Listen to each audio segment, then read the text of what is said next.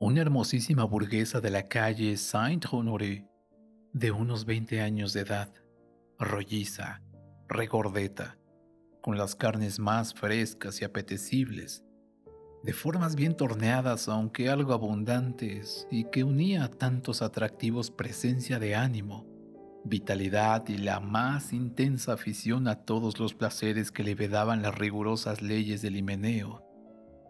Se había decidido desde hacía un año aproximadamente a proporcionar dos ayudas a su marido que, viejo y feo, no solo le asqueaba profundamente, sino que, para colmo, tan mal y tan rara vez cumplía con sus deberes que, tal vez, un poco mejor desempeñados habrían podido calmar a la exigente Dolmené, que así se llamaba nuestra burguesa.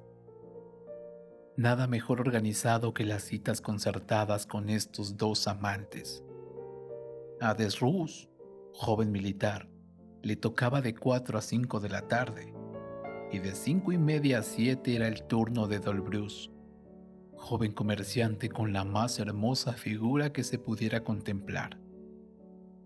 Resultaba imposible fijar otras horas. Eran las únicas en que la señora Dolmené estaba tranquila. Por la mañana tenía que estar en la tienda, por la tarde a veces tenía que ir allí igualmente o bien su marido regresaba y había que hablar de sus negocios. Además, la señora Dolmené había confesado a una amiga que ella prefería que los momentos de placer se sucedieran así de seguidos. El fuego de la imaginación no se apagaba de esta forma. Sostenía, nada tan agradable como pasar de un placer a otro no cabía el fastidio de tener que volver a empezar, pues la señora Dolmené era una criatura encantadora que calculaba al máximo todas las sensaciones del amor. Muy pocas mujeres las analizaban como ella y gracias a su talento había comprendido que, bien mirado, dos amantes valían mucho más que uno solo. En cuanto a la reputación, daba casi lo mismo el uno tapaba al otro. La gente podía equivocarse.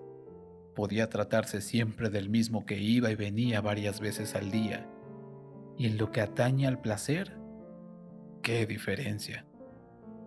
La señora Dolmené tenía un miedo cerval a los embarazos, y convencida de que su marido no cometería nunca con ella la locura de estropearle el tipo, había asimismo calculado que con dos amantes existía mucho menos peligro de lo que tanto temía con uno solo.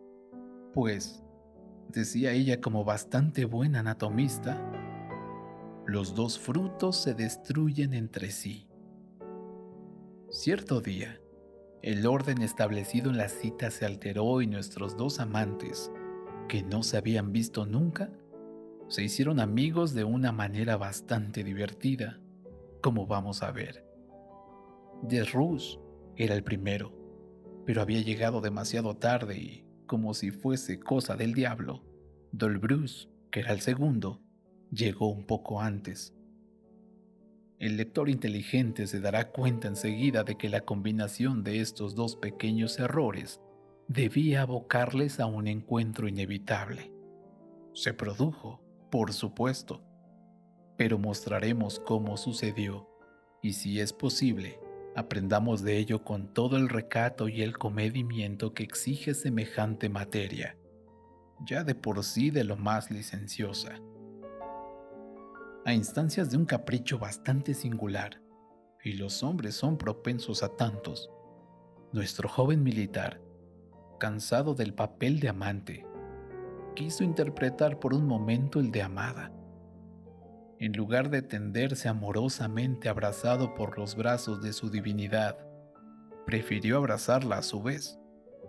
En una palabra, lo que suele quedar debajo, él lo puso encima, y tras este intercambio de papeles, quien se inclinaba sobre el altar en el que habitualmente tenía lugar el sacrificio era la señora Dolmené, que desnuda como la Venus Calipigia y tendida como estaba sobre su amante, enseñaba, en línea recta con la puerta de la habitación en la que se celebraba el misterio, eso que los griegos adoraban con tanta devoción en la estatua que acabamos de citar.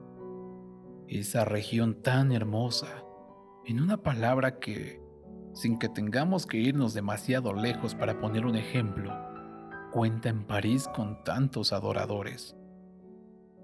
Tal era su postura cuando Dolbrus, que tenía la costumbre de entrar sin más preámbulos, abre la puerta tarareando una cancioncilla y por todo panorama se le presenta aquello que, según se dice, una mujer verdaderamente honesta no debe nunca mostrar. Lo que habría colmado de júbilo a tantísima gente hace retroceder a Dolbrus. ¿Qué veo? exclamó. Traidora. Esto es, pues, lo que me reservas.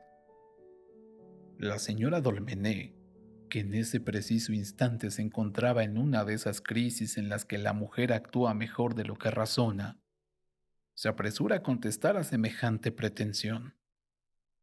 Pero, ¿qué diablos te pasa? pregunta el segundo Adonis sin dejar de entregarse al primero.